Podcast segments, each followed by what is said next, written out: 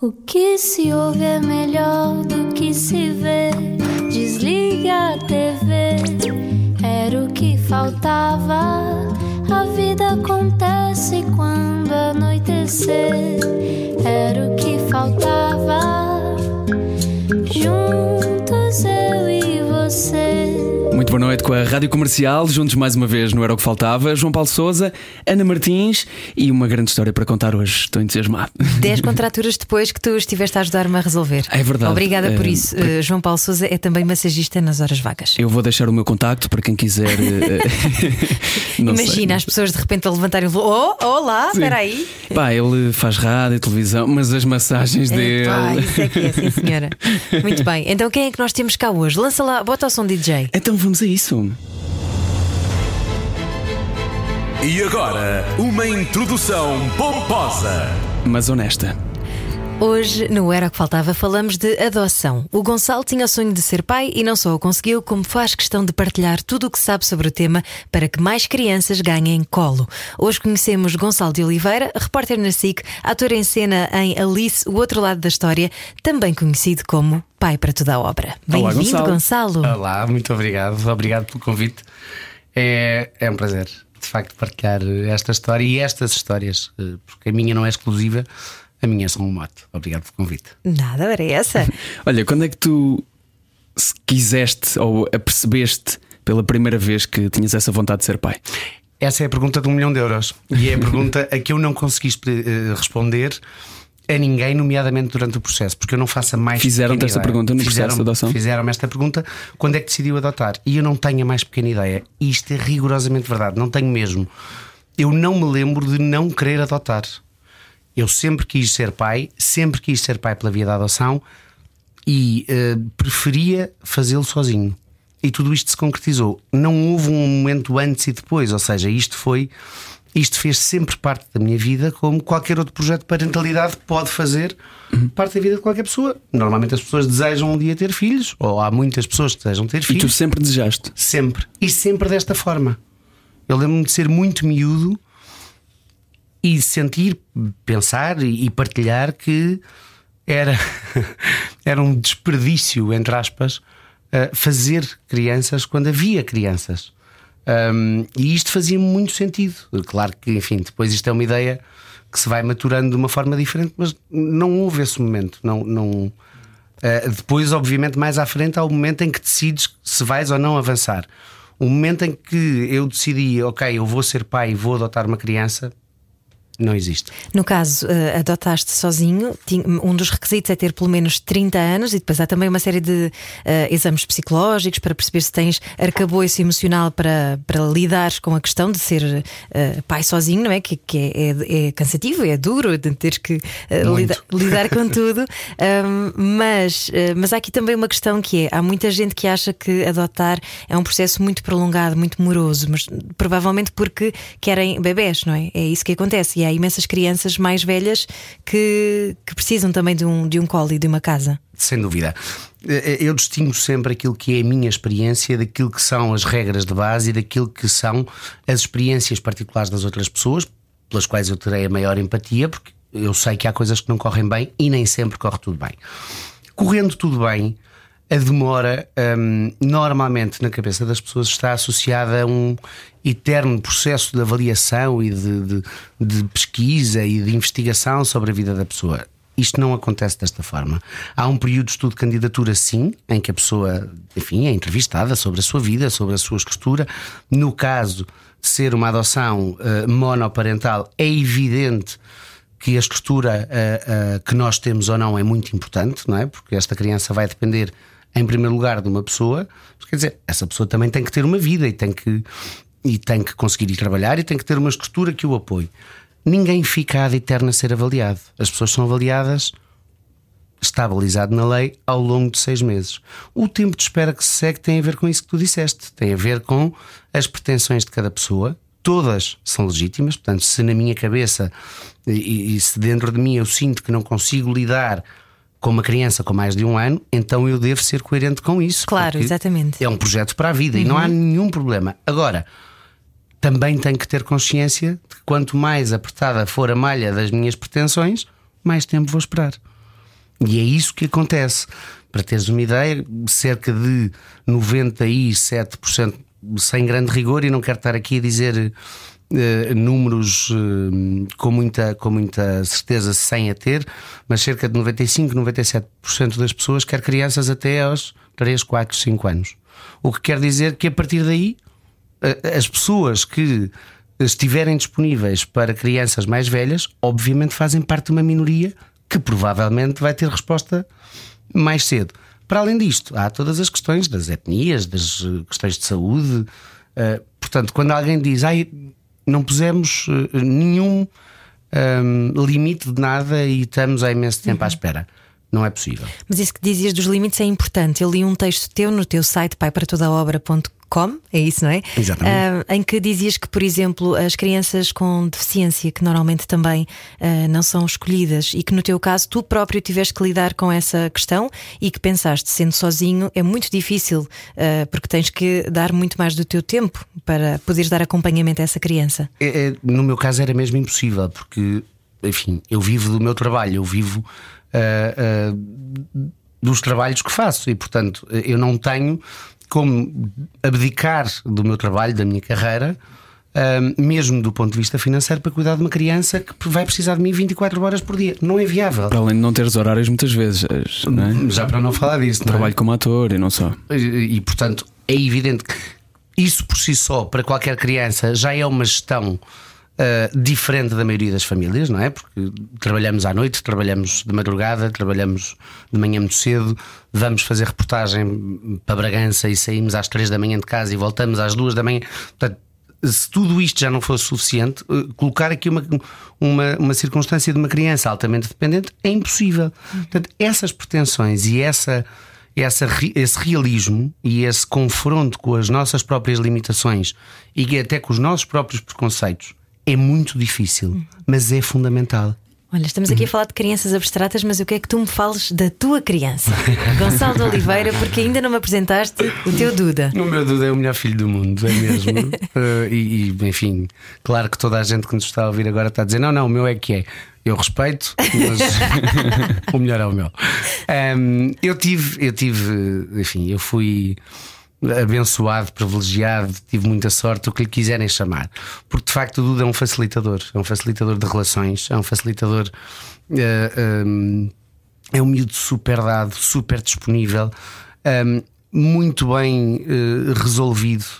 Um, não existem temas tabu em nossa casa, não existe uh, o não falar do antes, não existe um antes e depois, existe uma vida que aconteceu de determinada forma. Que idade é que ele tinha quando Ele tinha 4 a fazer 5. Uhum. Um, e, e, portanto, existiu uma vida até aquele, até aquele momento. E essa vida foi a dele. Não é feliz, não, nenhuma criança um, que chega ao momento da adoção tem um percurso linear, simples e leve, porque senão não tinham chegado ali, como é evidente, mas é a dele. E ele tem o direito de a saber eh, e eu tenho o dever de a respeitar. E portanto, aquela é a história dele. E eu acho que ele vai assimilando, do alto dos seus agora quase oito anos, à sua maneira. E depois é, é, um miúdo fantástico, é um miúdo que diz coisas uh, uh, completamente, sei lá. Olha, para vos dar um exemplo, há dias, e esta é em primeira mão, ainda não partilhei nas redes sociais, vou partilhar, mas ainda não partilhei.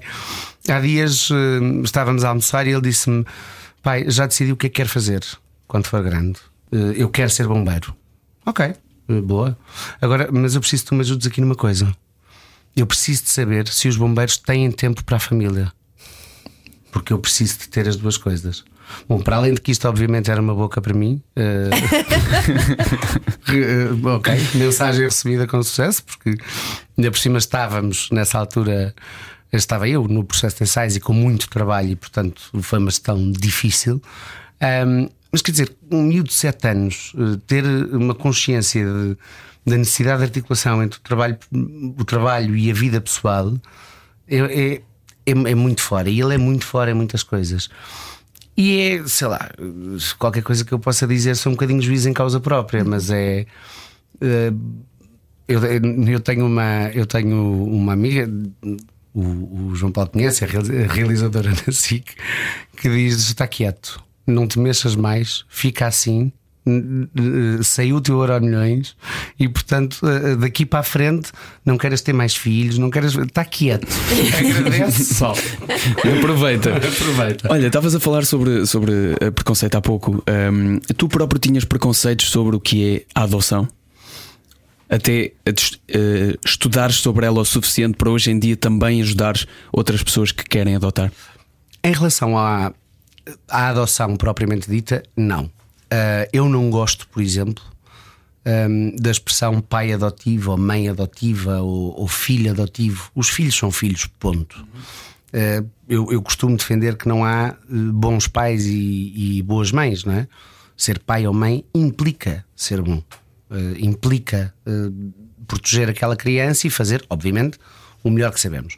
Em relação à adoção propriamente dita, eu não tinha eh, propriamente preconceitos. É evidente que quando comecei este processo não sabia nem metade do que sei hoje e, e por interesse pessoal eu dediquei-me a estudar toda a forma administrativa, burocrática, processual e emocional deste processo.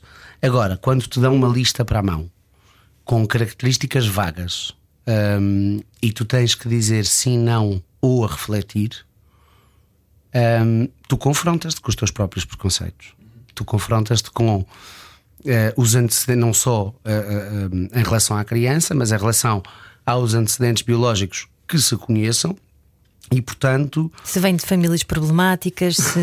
se existem casos de dependência na família, se existe um diagnóstico, por exemplo, de situações de problemas de saúde mental na família biológica e não estão diagnosticadas na criança, mas nada garante que não se venham a revelar um dia mais tarde, e tu tens de tomar estas decisões todas. E são decisões que até ali nunca te tinham passado pela cabeça. Claro. Porque aquilo que vagamente nos passa pela cabeça é hum, a idade, a etnia, uh, tem ou não tem uh, problemas de saúde, uh, ponto, não é? É deficiente, não é? Tem deficiência, não, é? não tem deficiência e pouco mais. Há um rol imenso de coisas que te confrontam com as tuas, não só com os teus preconceitos, mas com as tuas limitações. Eu sei ou não lidar com isso. A minha decisão, uh, enfim, para não surtar de vez a preencher este documento, foi na dúvida, não. Porque não dá para. Não dá para voltar atrás, não dá para, para desistir, não dá para arrependi-me. Embora, infelizmente, haja muitas crianças que são devolvidas. Certo, eh, eu prefiro o termo abandonadas, Exato. porque os filhos não se devolvem Eh, e filhos são filhos. É evidente que eu não sou ninguém para julgar ninguém, mas a devolução de uma criança é uma coisa eh, que para mim, aliás, isto tem sido, tem vindo a ser discutido e salvo erro, eh, eh, sem querer eh, cometer nenhuma imprecisão, salvo, penso que é a, a doutora Isabel Pastor, que é a diretora da unidade da adoção, apadrinhamento civil e acolhimento familiar da Santa Casa, defende, e bem, na minha opinião, de que não se pode chamar de devolução, é um abandono, é mais um abandono para aquela criança. É evidente que isto tem que ser uma possibilidade, não é? Porque nenhuma criança deve ficar num sítio onde não a querem, mas é assustador e, portanto, eh, eh, é muito importante ponderar tudo antes e confrontar-nos, sim, com esses preconceitos. E é difícil, é muito difícil percebermos que, epá, se calhar eu não sou assim tão liberal e tão Como mind achavas. como achava, não é? Claro. não é? Olha, e tu próprio eh, estudaste tanto também porque tinhas de alguma forma um medo de sentir preconceito eh, da tua parte na tua avaliação. És, ehm, és eh, e, e, e querias ser pai solteiro, eh, és homossexual e a lei tinha sido aprovada há pouquíssimo tempo sobre a adoção homossexual. Há muito pouco. Uh, sentiste que isso poderia de alguma forma uh, ser uma- um fator decisivo no teu caso, a ponto de deixa-me estudar a sério sobre isto? Uh, um bocadinho. Uh, para te dar, uh, para ser rigoroso, duas coisas antes disso. Uh, quando eu faço a formação A, que é o primeiro passo antes de entregar o processo, que é uma sessão de esclarecimento sobre o que é a adoção, o slide ainda não estava mudado sobre quem podia adotar, porque a lei tinha entrado em vigor no dia antes. Bem-vindo, Gonçalo. Imagino. Exato. Sendo que no meu caso, essa lei não tinha uma implicação direta porque havia uma incongruência na lei. Ou seja, qualquer pessoa com mais de 30 anos podia adotar sozinho ou sozinha. E não era questionada a orientação sexual. Muito bem. Se fossem dois homens ou duas mulheres, é que não podiam. O que é que as pessoas faziam? adotavam em nome de um e davam a Exato. volta, como é evidente. Pronto, felizmente a lei foi alterada, a lei não me dizia respeito diretamente, mas não deixou de, obviamente, para mim ser um, um orgulho estar ali no primeiro dia em que os meus pares eh, podiam livremente, um, sem subterfúgios, eh, eh, adotar crianças. E depois, obviamente, que eh, nós não podemos ignorar o elefante cor-de-rosa no meio da sala, não é? Não podemos fingir que não existe preconceito em relação às pessoas LGBTI. Portanto, eu sou uma delas, eu sou um homem assumidamente gay e, portanto, é evidente que o facto do meu filho, na altura, ter só um pai, os dois, e um pai que é assumidamente homossexual, é eh, um, um potencial foco de, de preconceito. E eu próprio, quando parti para o processo, e é, é muito bom chegar aqui, olhar para trás e pensar: bolas, que bom que não foi assim. Eu ia com medo, eu ia eh, sem saber qual era ehm, eh, o nível de interferência que as pessoas que me iam avaliar tinham ou não no processo. Ias com medo disso, mas não Ia. ias com medo do olhar do teu filho quando lhe contaste. Não, de todo. Não. Disso eu nunca tive medo. E haveremos de falar sobre isso. normalmente não julgam tanto. não é? Disse não, nunca tive medo. Aliás, disse isto o processo todo. Vamos falar sobre isso já a seguir então, sobre esse momento de encontro com aquele que é hoje o Duda, o teu filho. Fica para a segunda parte deste Era o que Faltava. Fica connosco. A vida acontece quando anoitecer. Final de dia sem companhia Era o que faltava. na Rádio Comercial. De volta para a segunda parte do Era o que Faltava. Hoje a conversa com o Gonçalo de Oliveira, ele que é pai para toda a obra. E olha, já falámos aqui sobre essa aventura que foi o processo de adoção do Duda. Agora o que queremos saber é como é que foi conhecer o Duda. para, te, para te falar eh, sobre isto, tenho, tenho de falar na véspera de conhecer o Dudu. Bom, em todos os dias antes, em que eu descobri finalmente, eu durmo que nem uma pedra, não tenho nenhum problema de sono, e descobri o que eram insónias com 37 anos, ehm, nas três semanas anteriores. E, e na véspera, o Duda não estava em Lisboa, estava numa cidade diferente, longe, e eu fui hum, no domingo, portanto eu ia conhecê-lo na segunda-feira. No domingo eu tentei de todas as formas normalizar o que me estava a acontecer. Portanto, almocei com os meus pais eh, no domingo eh, e depois de almoçar com os meus pais fui então para a cidade onde ele estava a buscá-lo. Fiz uma viagem longa, com uma velocidade de pensamento que eu não julgava possível, e quando estou a chegar, pensei: não, eu tenho que fazer qualquer coisa para que isto pareça o mais normal possível. Então fui jantar e fui ao cinema, Sozinho. sozinho, e fui ver o Bohemian Rhapsody, que não faça mais pálida ideia se gostei, se não gostei, não me lembro do filme. Estavas só lá sentado. Está muito bonito, está tá giro, estava lá só sentado.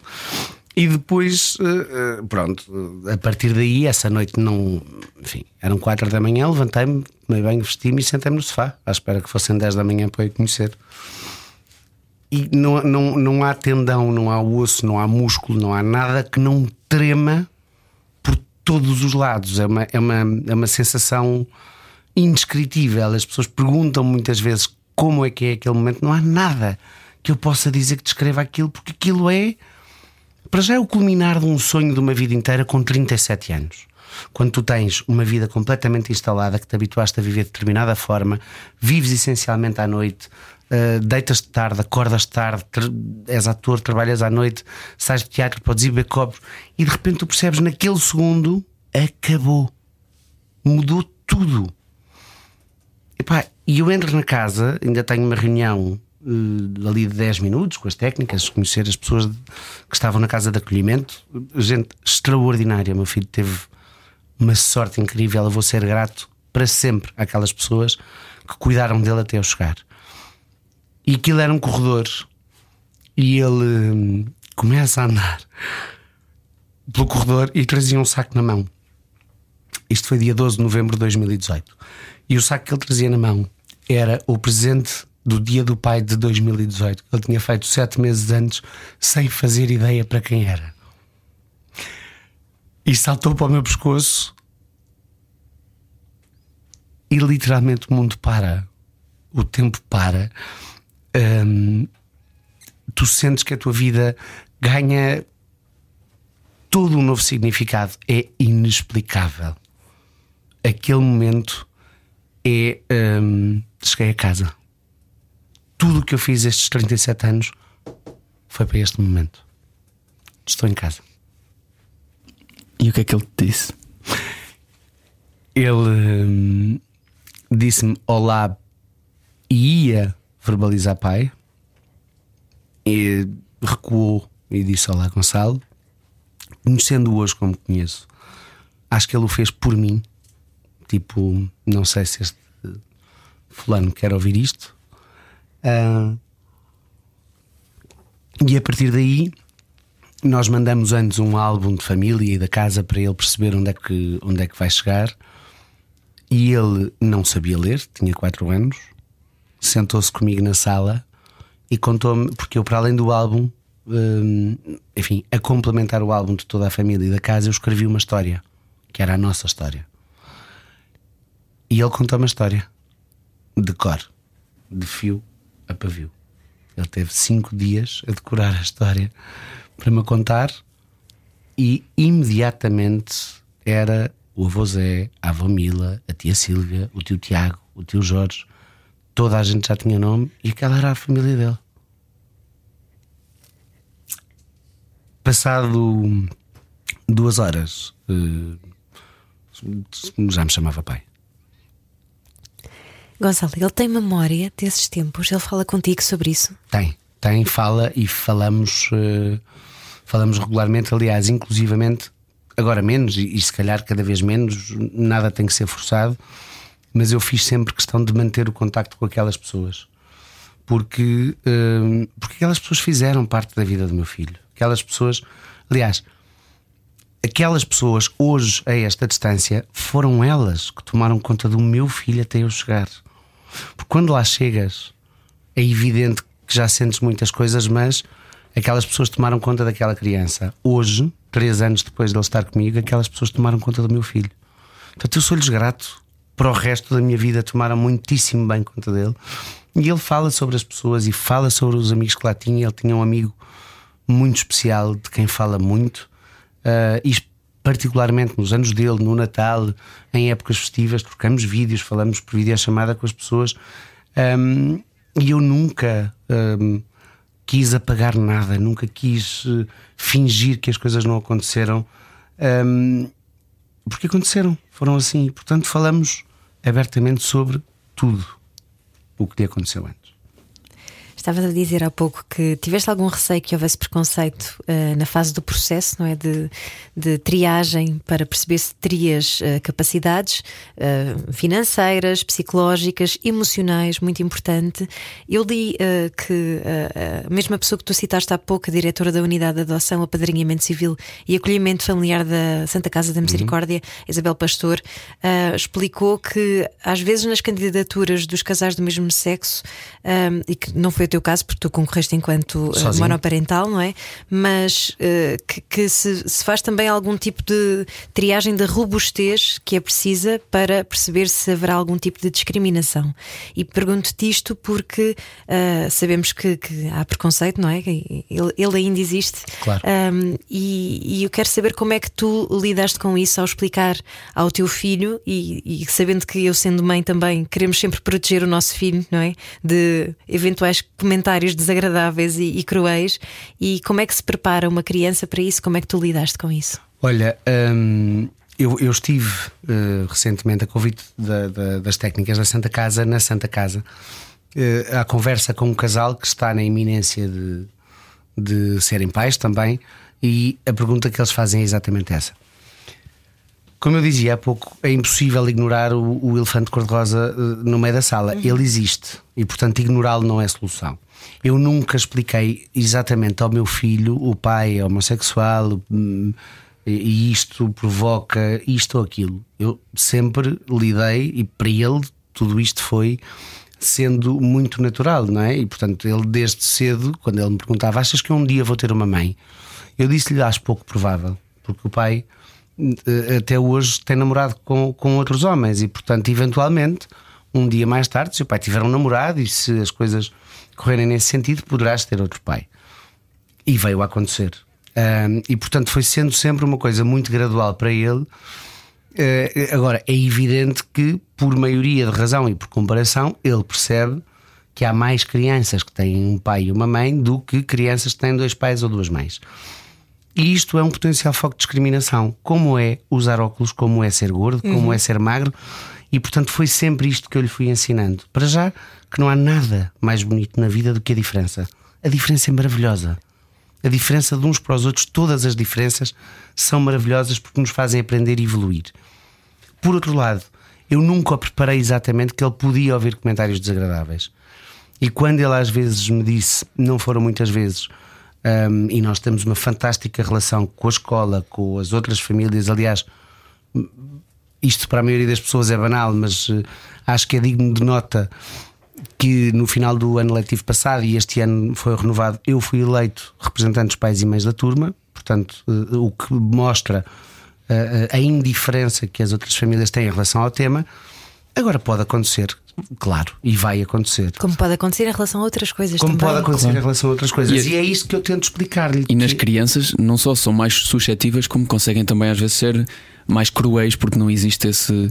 Ou às vezes existe, e pronto, ainda pior, mas não existe bem esse filtro ainda montado socialmente. Eu acho, eu acho que as crianças, eu não acho que as crianças são cruéis, eu acho que as crianças não têm filtro. Quando uma criança usa uma característica de alguém para o ofender, é porque viu um adulto fazer. Eles Claro, mimetizam claro, isso, comportamentos. isso sim. Isso Portanto, a crueldade não é deles. Eles não têm é filtro.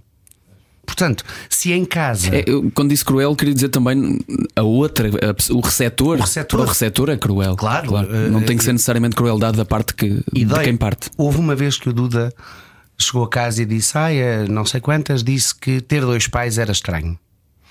E eu perguntei-lhe o que é que tu lhe respondeste. Ah, eu disse que não era estranho. Eu disse: Olha, filho, nem sempre as pessoas, o que as pessoas nos querem dizer é forçosamente para nos fazer mal ou para nos magoar.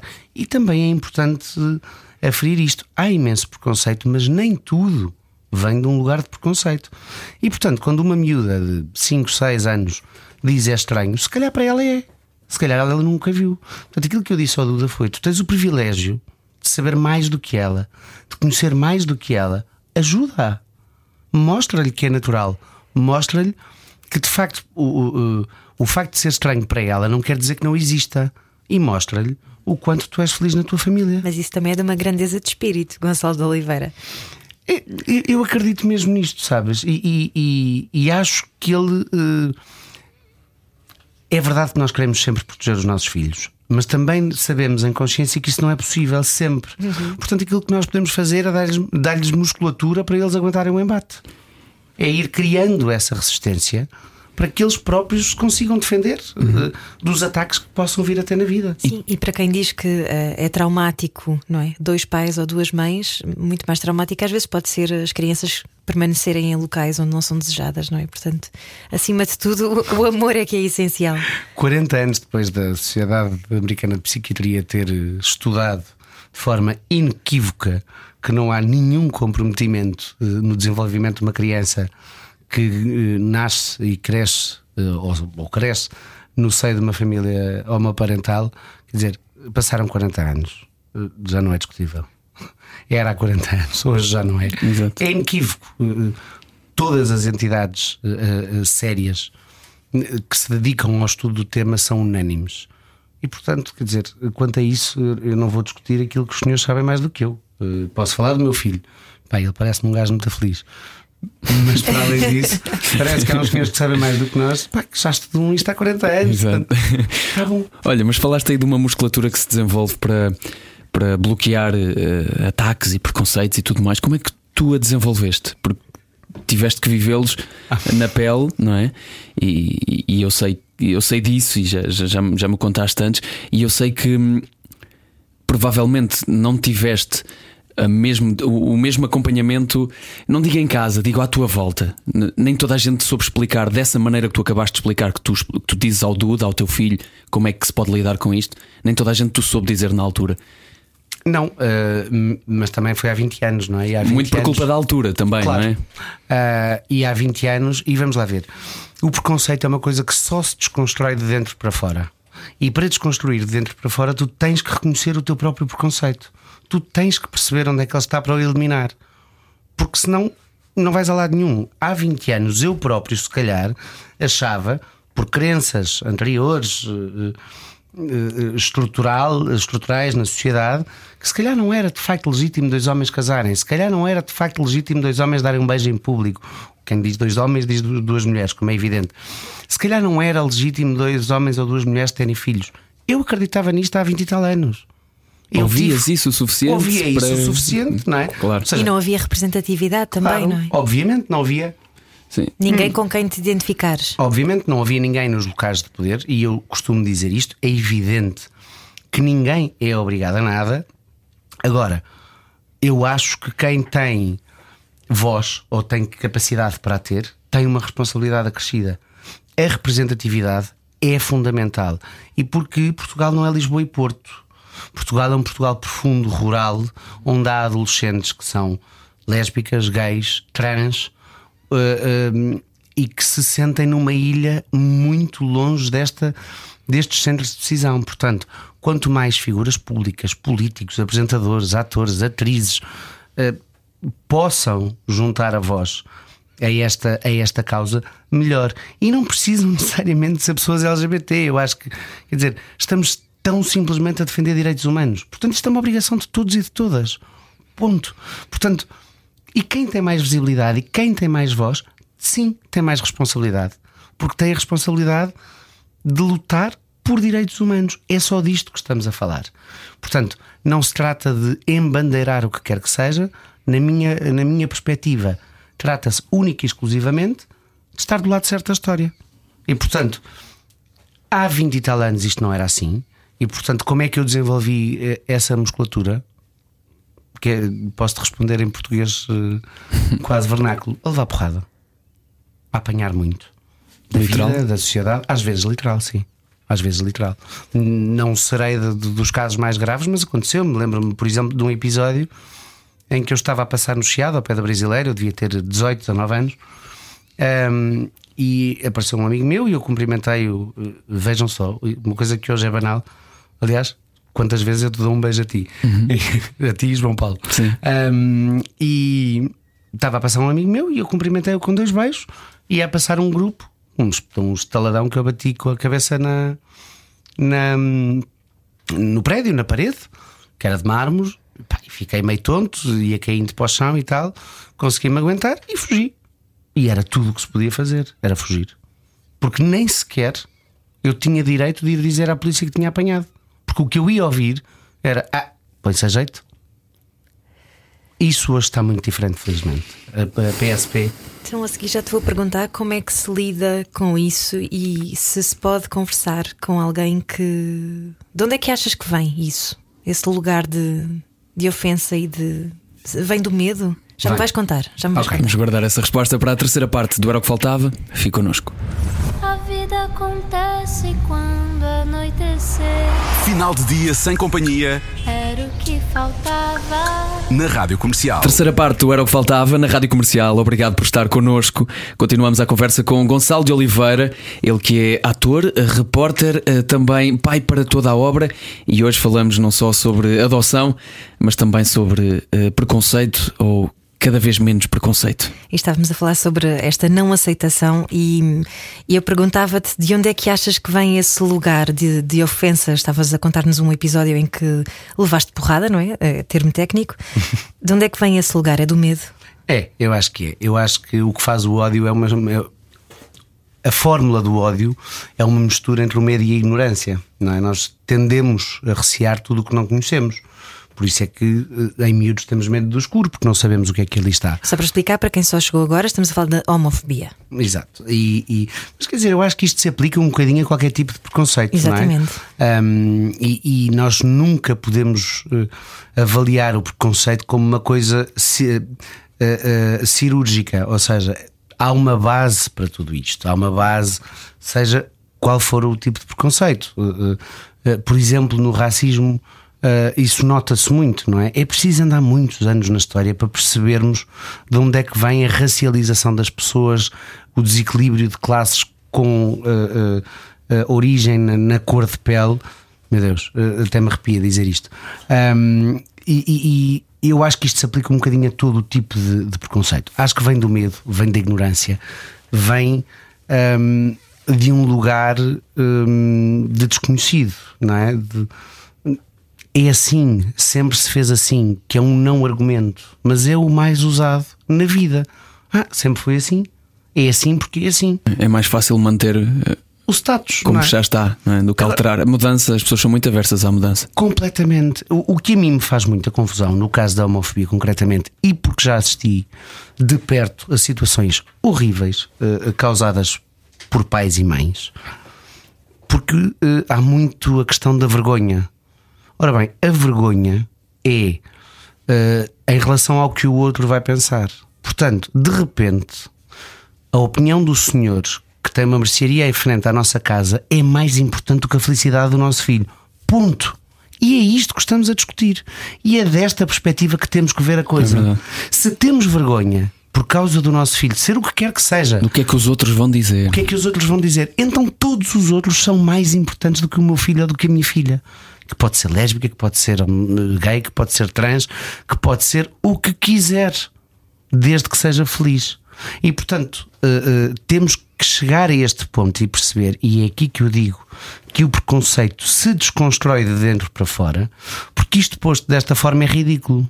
E eu tenho a certeza que qualquer pai ou qualquer mãe se sente envergonhado envergonhada de dar mais valor à opinião do senhor que mora em frente do que à felicidade do filho ou da filha.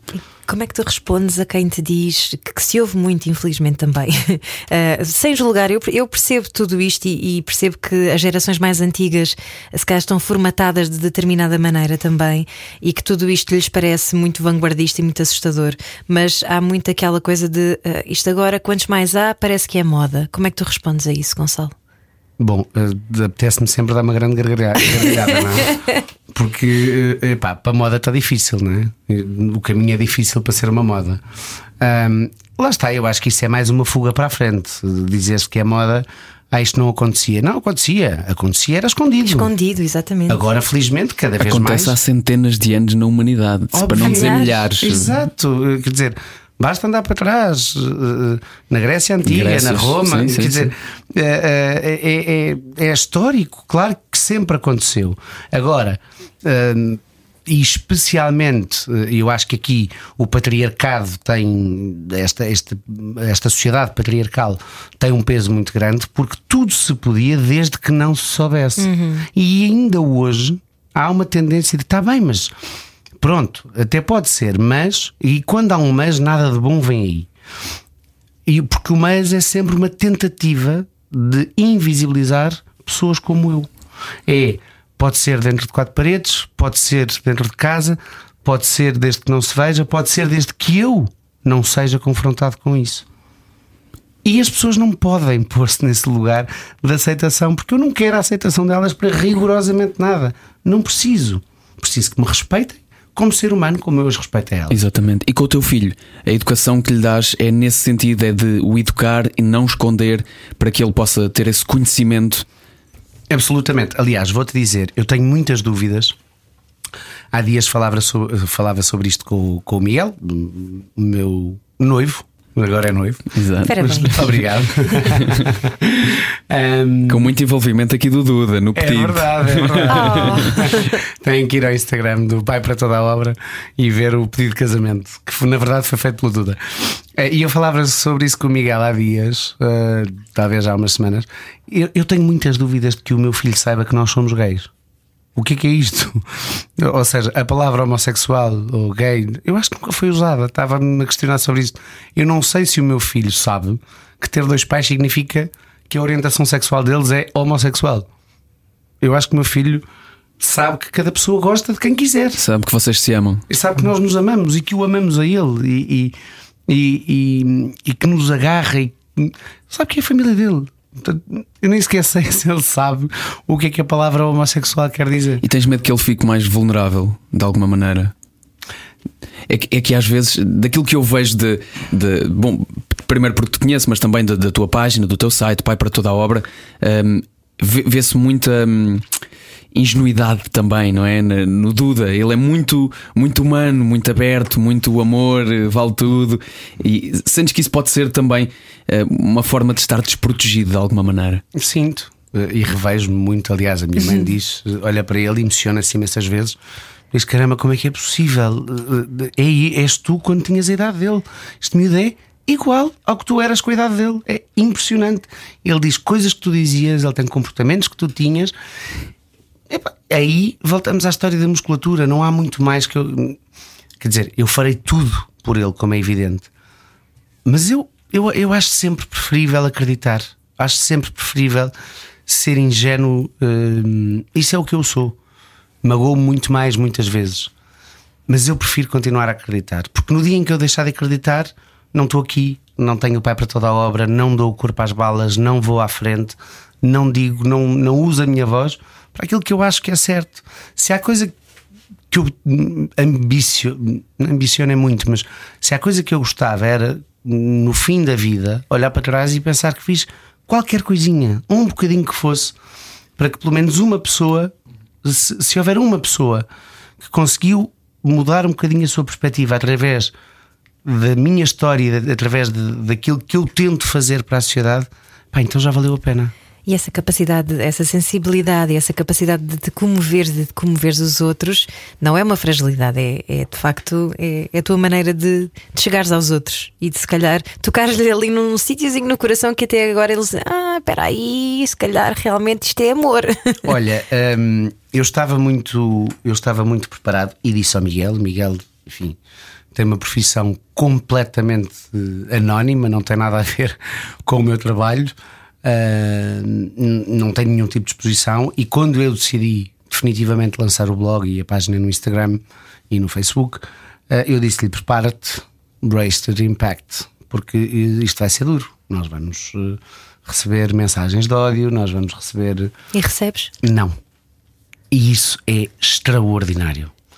Eu, no dia que lancei o blog, lancei-o em direto na, na, na Júlia, na SIC, dia 19 de março deste ano, um, e estava muito preparado para haver muitas reações adversas.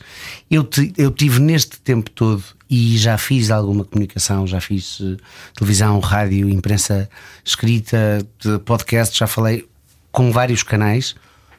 Eu recebi para aí dois comentários que nem sequer eram um, um ataque direto. Um foi relativamente recente que dizia: Ai, onde é que está a mãe da criança? Um, não tem, não é? Teve uma progenitora, a mãe não tem, tem dois pais. Eu não respondo, obviamente, mas até hoje pá, é impressionante uh, uh, e é muito bonito. E se calhar sim, é por essa minha capacidade ainda acreditar, de me emocionar e de mostrar lá para casa às pessoas que me ouvem, que me veem, que me acompanham, que me leem isto é só uma história de uma família. E... Porquê é que achas que as pessoas acham que é imprescindível a mãe? Porque esse comentário é quase como se. Quer dizer, e há imensas, há imensas crianças que crescem sem mãe, não é? Oh, Ana, porque uh, somos latinos e particularmente portugueses e temos o fado e quantos chavões queres a, a, a, mostrar que a, mãe é, que, que, a mãe é indispensável? Mãe é mãe. Mãe é mãe. Quem tem mãe tem tudo, quem não tem mãe não tem nada. Mãe há só uma, mãe não sei o quê. Mas se fossem duas mães, alguém iria dizer que falta um pai também. Claro, porque é? as pessoas têm que dizer qualquer coisa Exato. Eh, sobre aquilo que as Não tirando o valor, claro. A não tirando valor, obviamente, àquilo que é a figura da mãe, é para quem a, para quem a tem e para quem pode receber o amor dela, que não foi o caso do Duda. Obviamente, eu tenho a melhor mãe do mundo. Amo, amo a minha mãe desmesuradamente, tem, tem, mas quer dizer, como tinha também a minha avó. A minha avó foi uma das pessoas mais especiais da minha vida, talvez a pessoa mais especial da minha vida até conhecer o Duda. E é, é tão incrível que o meu filho fala da minha avó como se a tivesse conhecido. E portanto, e, e era avó, não era mãe. Não tem a ver com uh, células, não tem a ver com parir, não tem, tem a ver com colo, tem a ver com amor. E isso é uma coisa que pode ser feita por quem quer que seja. É evidente que no caso da biologia, a amamentação, uh, uh, o gerar, normalmente está mais associado à, à mulher. Não vou entrar por este caminho, embora que não sejam só mulheres que possam gerar, porque há homens trans que têm sistema reprodutor, mas não vou, não vou entrar por aqui porque era todo o outro programa. Mas acho que tem a ver com raízes culturais muito fortes. Lá está, também ligadas ao patriarcado, porque a mulher está lá para educar os filhos e está lá para estar em casa e está lá para garantir hum, o crescimento saudável. Eu acho que qualquer família é família. Há imensas crianças que uh, crescem ou sem mãe ou sem pai por milhares de uhum. razões. Pelos tios, os avós e. Eu, eu costumo dizer que este, eh, esta coisa da família tradicional só existe num sítio. Na cabeça das pessoas. Olha, só para resumir, para quem está a pensar, eu também quero adotar. Uh, quanto tempo é que tu demoraste a conseguir adotar o teu Duda e que conselho é que tu dás a pessoas que queiram entrar nesse processo? Um, ao todo, dois anos e meio. E sendo que a data que conta é a data de entrega do processo, ou seja, desde que se entrega o processo, a partir daí há todo um processo é? de avaliação, de, de, acompanhamento, mas a data, depois, uma vez considerados aptos, hum, a data que conta é a do início. E portanto, a partir daí é uma questão de esperar. O conselho que eu dou: estudem, preparem-se, peçam ajuda, não sintam que aquelas pessoas estão ali para se meter na vossa vida. E se eu, pessoalmente, de alguma forma puder ajudar, Pai para toda a obra. Pai para toda a obra.com e também no Instagram. E uh, por falar uh, nesse, no teu Instagram, uh, também temos que falar sobre um bocadinho do teu trabalho já agora, que estás em cena com uma peça chamada Alice, o Outro Lado da História, que são só três horinhas disto. Exato. É? é, é, é, muito mais. O Miguel Tirré, que é o nosso ensinador, costuma dizer que isto serve-se do teatro, mas não é teatro. É uma experiência imersiva. Numa primeira parte altamente cronometrado, o espectador é convidado a seguir um percurso que tem tempos e que tem várias cenas a que vai assistindo.